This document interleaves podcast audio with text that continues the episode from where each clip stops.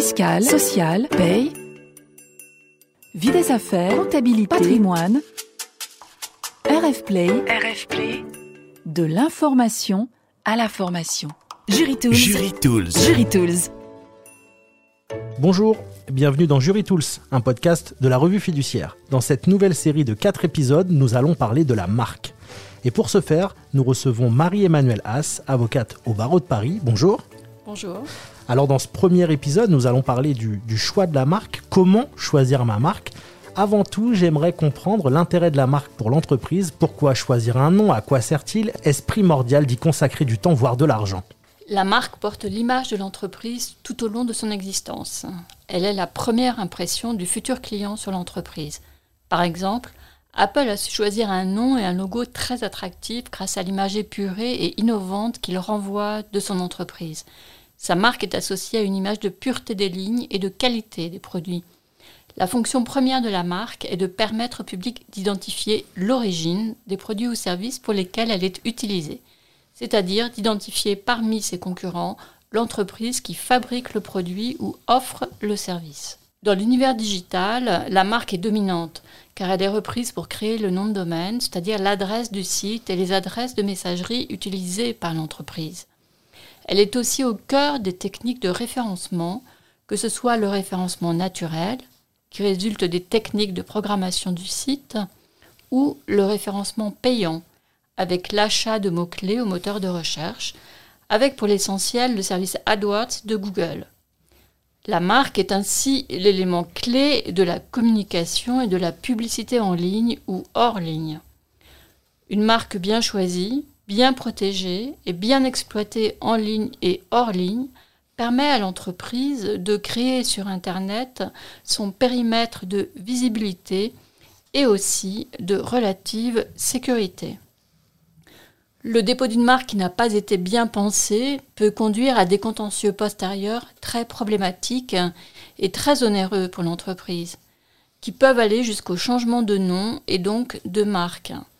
C'est pourquoi il est primordial d'y réfléchir sérieusement en amont. Est-ce que vous pourriez nous donner une définition claire de la marque? Qu'est-ce qu'une marque? Que protège-t-elle exactement? Quels sont les droits du titulaire de la marque? La marque de produit ou de service est un signe servant à distinguer les produits ou services d'une personne physique ou morale de ceux d'autres personnes physiques ou morales. Je cite là l'article L711-1 du Code de la propriété intellectuelle. Et je poursuis avec l'article L713-1 du même code qui nous dit L'enregistrement de la marque confère à son titulaire un droit de propriété sur cette marque pour les produits ou services qu'il a désignés. La marque est protégée pour 10 ans et est indéfiniment renouvelable. La marque est régie par le principe dit de spécialité, c'est-à-dire que son enregistrement confère une protection limitée aux produits et services qui sont désignés dans l'enregistrement et à ceux qui leur sont similaires. C'est l'article L713-2 du Code de la propriété intellectuelle. La classification internationale de Nice, répartie en 45 catégories appelées classes, les produits et services susceptibles d'être offerts au public. Parmi ces 45 classes, les classes 1 à 34 portent sur les produits, avec par exemple les logiciels en classe 9 ou les vêtements en classe 25. Les 10 autres classes, 35 à 45, portent sur les services, avec par exemple la publicité en classe 35, la programmation informatique en classe 42 ou encore la restauration en classe 43. La liste des produits et services qui doit être rédigée lors des formalités de dépôt de marque détermine le périmètre de protection de la marque sur le marché et euh, vis-à-vis des concurrents. La marque accorde aussi une protection territoriale. Cela signifie que la marque n'est protégée que sur le territoire où elle a été enregistrée. Si je dépose ma marque en France, elle sera protégée en France. Si je la dépose auprès de l'Office euh, de l'Union européenne pour la propriété intellectuelle, le UIPO, elle sera protégée dans les 27 pays de l'Union. hors de l'Union européenne, la protection dans les autres pays, à l'étranger, sera gérée pays par pays. La gestion de la marque à l'étranger fait l'objet du podcast Ma marque sur Internet et à l'étranger. Dès à présent, nous alertons toutefois sur la nécessité de planifier la protection de la marque à l'étranger dès la phase de dépôt de la marque française ou de la marque de l'Union européenne, c'est-à-dire dès le premier dépôt de marque. Alors en plus de la marque, on entend aussi parler de nom commercial de dénomination commerciale, de nom de domaine, d'enseigne. Quelle différence entre ces noms qui sont finalement tous utilisés pour une même entreprise? Un même nom peut être utilisé par une même entreprise, effectivement, à divers titres. Le nom commercial, c'est la dénomination qui désigne le fonds de commerce ou une partie du fonds de commerce, comme une branche d'activité. C'est un nom choisi par l'entreprise qui sert comme un outil de communication. Il peut être mentionné à l'extrait cabis, mais ce n'est pas obligatoire. Seul le nom commercial exploité est protégé, à condition de prouver cette exploitation. C'est l'article 8 de la Convention d'Union de Paris. Cet article dispose que le nom commercial sera protégé dans tous les pays de l'Union sans obligation de dépôt ou d'enregistrement, qu'il fasse ou non partie d'une marque de fabrique ou de commerce. Euh, quasiment tous les pays développés sont adhérents à cette euh, convention et l'appliquent. Le nom commercial ne doit pas être confondu avec la dénomination sociale, qui est le nom de la personne morale. La dénomination sociale est l'équivalent du patronyme de la personne physique. Par exemple, Dior constitue notamment le nom commercial de l'entreprise, alors que SA Christian Dior constitue sa dénomination sociale. Dans cet exemple, Christian Dior est aussi le patronyme de son fondateur, le célèbre couturier. La marque est notamment Dior ou Christian Dior. Quant à l'enseigne, il s'agit du signe qui désigne le lieu où est exercée l'activité. Elle est constituée d'une dénomination et ou d'un élément figuratif qui permet aux passants euh, d'identifier le lieu. Concernant les noms de domaine, ils ont une fonction d'adressage comme composant de l'adresse du site Internet ou URL et comme composant de l'adresse de messagerie.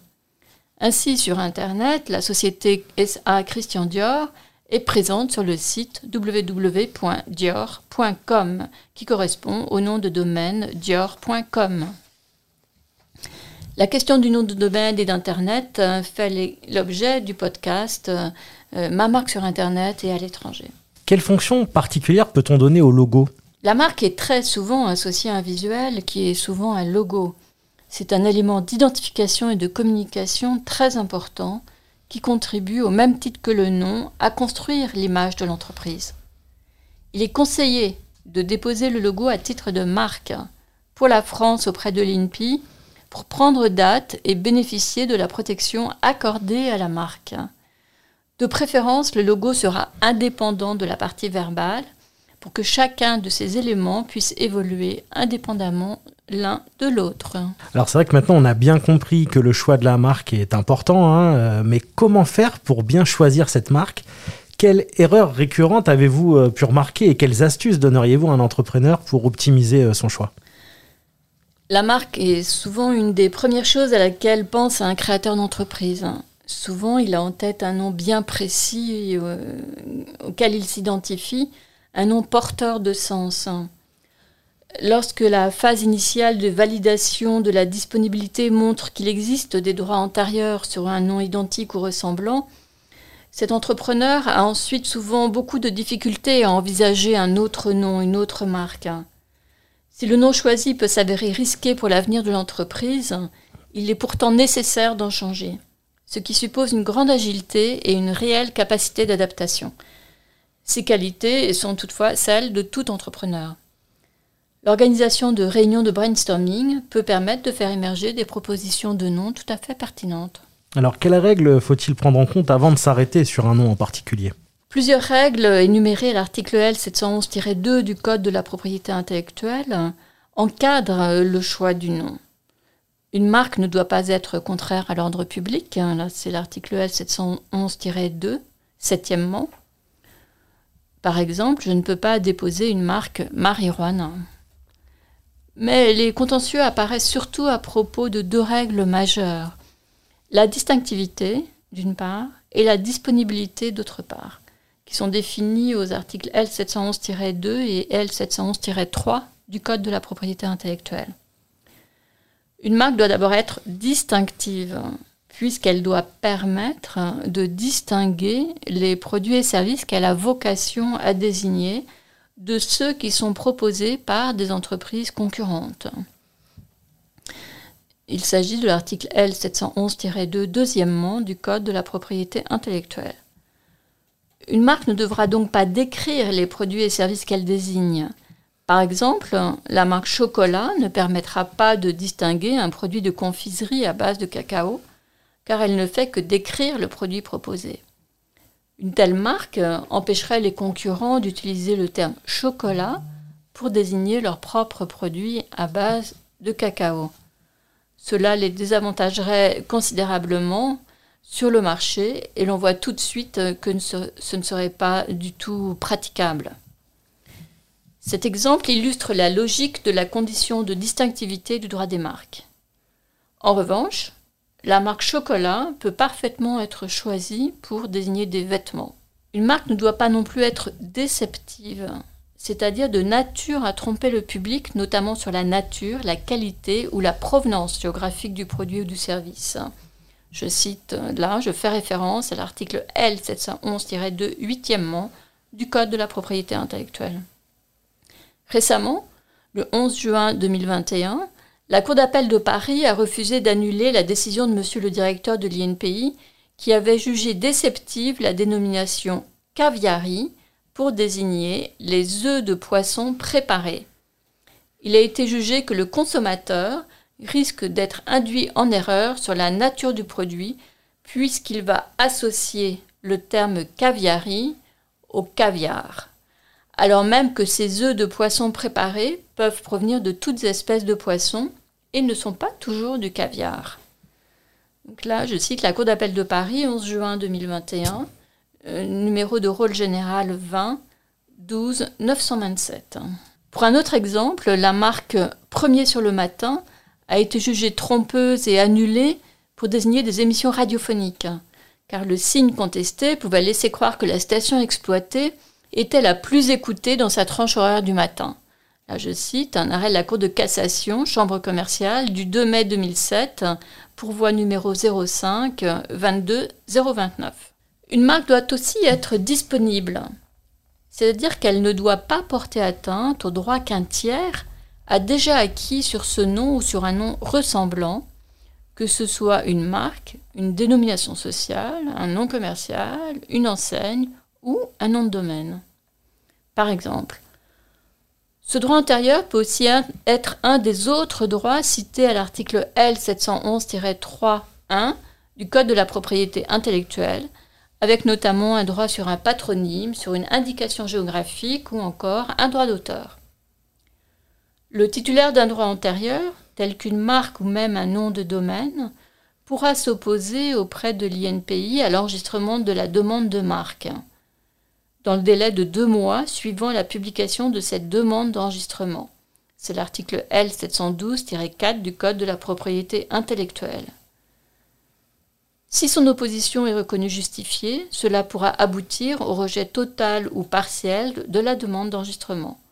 Un autre nom de marque devra alors être choisi. Si la marque est enregistrée, sa validité pourrait être contestée par un tiers titulaire de droit antérieur dans les conditions de délai prévues par la loi. Cette condition de la disponibilité est au cœur de la logique du droit des marques, qui est d'accorder au titulaire de la marque un droit de propriété qui lui confère un monopole sur le nom choisi comme marque. C'est pourquoi il ne peut pas y avoir de coexistence entre plusieurs marques identiques ou ressemblantes, protégées pour des produits identiques ou similaires. Il appartient à chaque titulaire de marque de défendre sa marque et d'agir à l'encontre des tiers qui empiètent sur ses droits de propriété.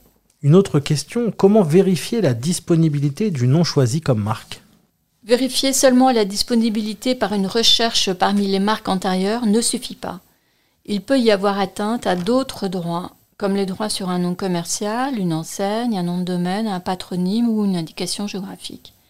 Il s'agit alors d'identifier si la marque en projet est susceptible de porter atteinte à un nom commercial, une enseigne ou un nom de domaine dont la portée n'est pas seulement locale, s'il existe un risque de confusion dans l'esprit du public. Je cite l'article L711-3, quatrièmement, du Code de la propriété intellectuelle. Pour s'assurer que son nom est disponible, il faut effectuer des recherches d'antériorité, donc non seulement euh, parmi les marques, mais également parmi les noms de domaine et les dénominations sociales. Ces recherches sont délicates à conduire et ensuite à analyser. Il s'agit de recherches de base à compléter selon les cas. Il est fondamental de bien configurer la recherche parmi les marques antérieures.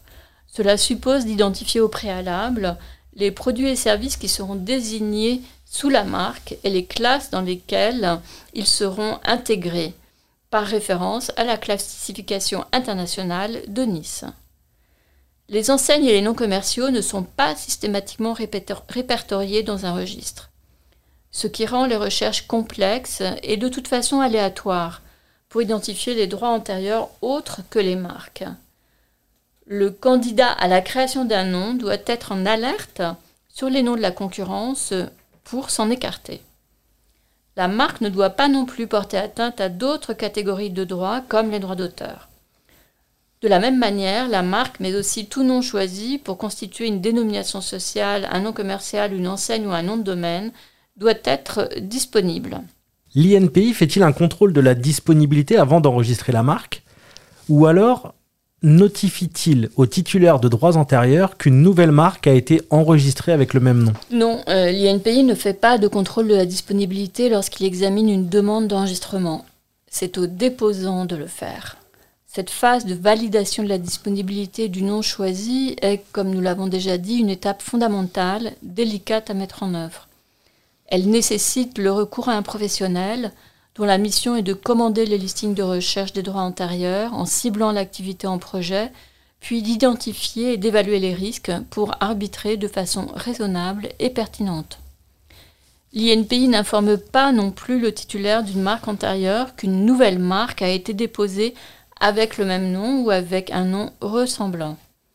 C'est par un abonnement à un service de surveillance que les titulaires de marque peuvent identifier les nouveaux dépôts susceptibles de porter atteinte à leurs droits antérieurs. Si je m'aperçois que mon nom est déjà utilisé, mais dans un secteur d'activité très différent, est-ce que cela pose un problème? Qu'en est-il si la marque que j'identifie est renommée? Nous serons alors dans le cas d'une dénomination identique désignant des produits ou services distincts. La règle est donc celle de l'article L713-2 du Code de la propriété intellectuelle qui dit Est interdit, sauf autorisation du titulaire de la marque, l'usage dans la vie des affaires pour des produits ou des services, premièrement, d'un signe identique à la marque et utilisé pour des produits ou des services identiques à ceux pour lesquels la marque est enregistrée d'un signe identique ou similaire à la marque et utilisé pour des produits ou des services identiques ou similaires à ceux pour lesquels la marque est enregistrée. S'il existe dans l'esprit du public un risque de confusion incluant le risque d'association du signe avec la marque. Le critère retenu par le droit de la propriété intellectuelle est celui du risque de confusion dans l'esprit du public. La fonction essentielle de la marque est de désigner l'origine du produit ou du service mis sur le marché sous la marque, c'est-à-dire d'identifier le fabricant du produit ou le prestataire du service. Si le nom que je choisis pour un service de location de garage en classe 39 est bric-à-brac et qu'il existe déjà une marque de vêtements du même nom en classe 25, alors je pourrais choisir ce nom car il s'agit de deux secteurs d'activité très différents. Le public visé ne sera pas le même, il n'y aura donc pas de risque de confusion dans l'esprit du public. En revanche, si la dénomination utilisée pour désigner des conserves de fruits, de légumes, de poissons, de viande en classe 29 est identique à une marque antérieure protégée pour désigner des services de traiteurs en classe 43, il sera considéré qu'il y a similarité, car un traiteur peut proposer des conserves de sa fabrication. On considérera alors qu'il existe un risque de confusion quant à l'origine des conserves au détriment du titulaire de la marque antérieure, protégée pour les services de traiteur. On considérera que les conserves sont des produits pouvant être considérés comme complémentaires des services de traiteur. Il existe une exception à ce mode d'analyse qui concerne la marque jouissant d'une renommée. C'est l'article L713-3 du Code de la propriété intellectuelle. La marque renommée fait exception au principe de spécialité. Sa protection est étendue au-delà des produits et des services pour lesquels elle a été enregistrée. Dans notre exemple, si le magasin de vêtements bric-à-brac est une marque très connue, qualifiée de renommée, il peut alors y avoir atteinte à la marque, peu importe qu'il s'agisse d'activités totalement différentes. Il s'agit alors d'identifier, euh, pour euh, examiner la disponibilité de la dénomination, si l'usage de la dénomination postérieure pourrait être considéré comme un usage sans juste motif qui tire indûment profit du caractère distinctif ou de la renommée de la marque ou leur porte préjudice. En France, nous avons par exemple dans le secteur de la mode des marques de luxe qui sont renommées en France et hors de France. Dans la même idée, est-ce que je peux choisir un nom qui est déjà celui d'un film ou d'un livre? Est-ce qu'il existe un vrai risque si ce film ou ce livre n'est pas très connu du grand public? Bien évidemment, le risque est grand si le nom choisi est celui d'un film ou d'un livre très connu, nom dont le déposant ne pouvait absolument pas ignorer l'existence. L'Office de l'Union européenne pour la propriété intellectuelle a déjà décidé d'annuler une marque euh, Peaky Blinders qui, en souhaitant tirer profit de la réputation de la série, avait réalisé un dépôt qualifié de frauduleux. C'est une décision d'annulation de l'EIPO numéro 32 441C du 26 mai 2020. Pour mettre en cause le choix d'un titre comme nom de marque, il n'est pas exigé de nécessairement prouver la fraude et l'intention de nuire du déposant. Un titre peut aussi être protégé par le droit d'auteur. Or, l'article L711-3 du Code de la propriété intellectuelle affirme qu'une marque ne doit pas porter atteinte au droit d'auteur.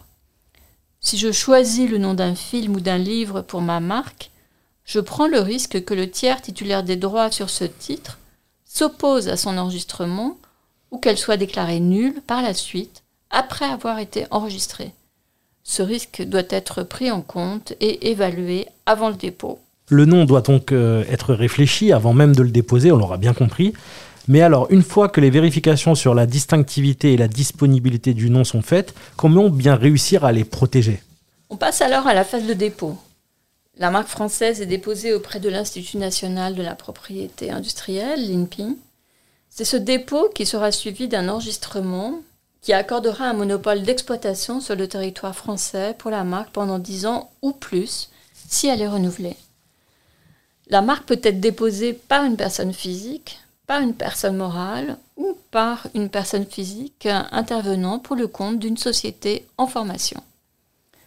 En vertu du principe de spécialité, le déposant doit rédiger la liste des produits ou services pour lesquels il souhaite protéger la marque et, sélectionner donc là où les classes de la classification internationale de Nice dans lesquelles ces produits ou services sont intégrés. Par exemple, une marque de mode sera déposée en classe 25 pour euh, les vêtements et en classe 18 pour le cuir et les imitations du cuir. Dès la phase du dépôt, il faut être capable d'envisager les activités que l'entreprise sera susceptible de développer à moyen, voire long terme, car il sera ensuite impossible de rajouter des produits ou services, même à l'occasion du renouvellement de la marque. Tout ajout de nouveaux produits ou services ne peut se faire qu'avec un nouveau dépôt de marque. Mais est-ce que seul l'enregistrement à l'INPI suffit pour se prémunir contre tout risque de contentieux sur le nom? Non. L'enregistrement d'une marque à l'INPI n'est qu'un acte administratif euh, qui peut être contesté par la suite. La marque doit être exploitée et l'absence d'exploitation est sanctionnée par la déchéance pour défaut d'usage sérieux. La validité de la marque peut aussi être mise en cause devant l'INPI ou selon les cas devant les tribunaux qui peuvent l'annuler pour tout ou partie des produits et services visés à l'enregistrement. Donc, vous venez de dire que l'absence d'exploitation est sanctionnée par la déchéance. Quelle est la durée critique de non-exploitation de, de la marque? Une marque peut être attaquée en totalité ou en partie si elle n'est pas exploitée pendant une période ininterrompue de 5 ans. La marque doit être effectivement utilisée pour désigner les produits et services pour lesquels elle a été enregistrée, au risque sinon d'être la cible d'une action en déchéance pour défaut d'usage sérieux. C'est l'article L714-5 du Code de la propriété intellectuelle qui pose cette règle. Par exemple, une marque protégée pour les services de coaching, formation en classe 41 et pour les vêtements en classe 25 mais qui finalement euh, n'aura été exploité que pour les services de coaching, pourra être radié en classe 25 pour les vêtements après 5 ans suivant son enregistrement, ce qui sanctionnera son défaut d'usage sérieux pendant une période ininterrompue de 5 ans. C'est pourquoi il est indispensable de faire un bon usage de sa marque et de conserver les preuves datées de cet usage sérieux, à minima au cours des cinq dernières années en conservant tout document de nature en justifier, comme par exemple les factures, les emballages, les publicités. C'est une démarche très importante, fondamentale, qui doit être faite en suivant les conseils d'un professionnel habilité. Vous avez dit également que la marque peut être annulée. Quels sont les risques d'annulation d'une marque déposée à l'INPI et devra-t-on procéder à une modification du nom de la marque par exemple? Une marque enregistrée peut faire l'objet d'une action en nullité, soit pour motif absolu, soit pour motif relatif. La demande de nullité pour motif absolu sanctionne la violation des conditions de validité, telles que l'absence de distinctivité de la marque, eu égard aux produits et services visés à l'enregistrement, la violation de l'ordre public ou le caractère trompeur et déceptif de la marque. Cette action en nullité peut être engagée à tout moment, aucun délai de prescription n'étant prévu par la loi. C'est l'article L716-2-6 du Code de la propriété intellectuelle qui pose cette règle. La demande en nullité pour motif relatif euh, sanctionne la violation de droits antérieurs.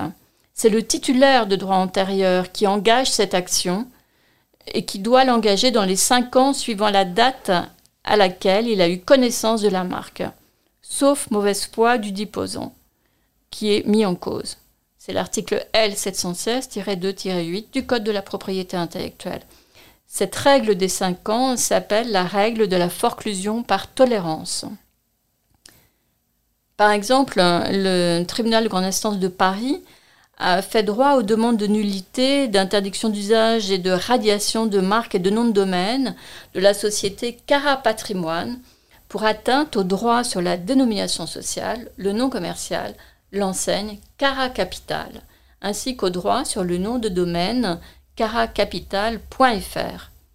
En raison de la situation de concurrence directe entre les parties, de la similarité entre les signes et du risque de confusion. Donc c'est le tribunal de grande instance de Paris, troisième chambre, troisième section, 9 mars 2018, RG numéro 16 06 984. Si la marque est annulée, un autre nom de marque doit être choisi et protégé. La modification du nom peut, très lourdement pénaliser une entreprise. La réputation et l'image qu'elle avait construite sous ce premier nom se trouvent affectées. Sur Internet, c'est tout le référencement naturel qui est à refaire. Or, il faut entre six mois et un an pour obtenir un référencement naturel optimal. C'est pourquoi identifier, évaluer et gérer le risque du recours euh, d'un titulaire de droit antérieur est la démarche raisonnable à suivre pour se donner les moyens de choisir un nom qui perdurera.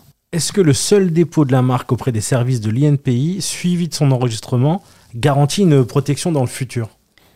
L'enregistrement de la marque à l'INPI n'est pas perpétuel. Il convient de renouveler sa marque tous les 10 ans pour maintenir ses droits en vigueur. Il convient aussi de l'exploiter comme nous en avons déjà parlé. Finalement, pour répondre à l'intitulé de, de, ce podcast, quels conseils retiendrez-vous en priorité pour réussir le choix de son nom de marque? Premier conseil, définir une stratégie de marque tant d'un point de vue commercial que juridique.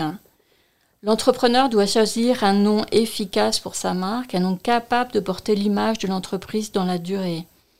Pour réussir le choix de son nom, il doit se faire accompagner dès la phase de dépôt. Il faut bien avoir à l'esprit que l'INPI n'examine pas la disponibilité de la marque. La mission du professionnel est d'évaluer le caractère distinctif et la disponibilité du nom et d'analyser l'activité existante et également l'activité en projet pour désigner le plus précisément possible les produits et services qui seront offerts au public sous la marque et pour rédiger la liste de ces produits et services qui figurera au dépôt de la marque.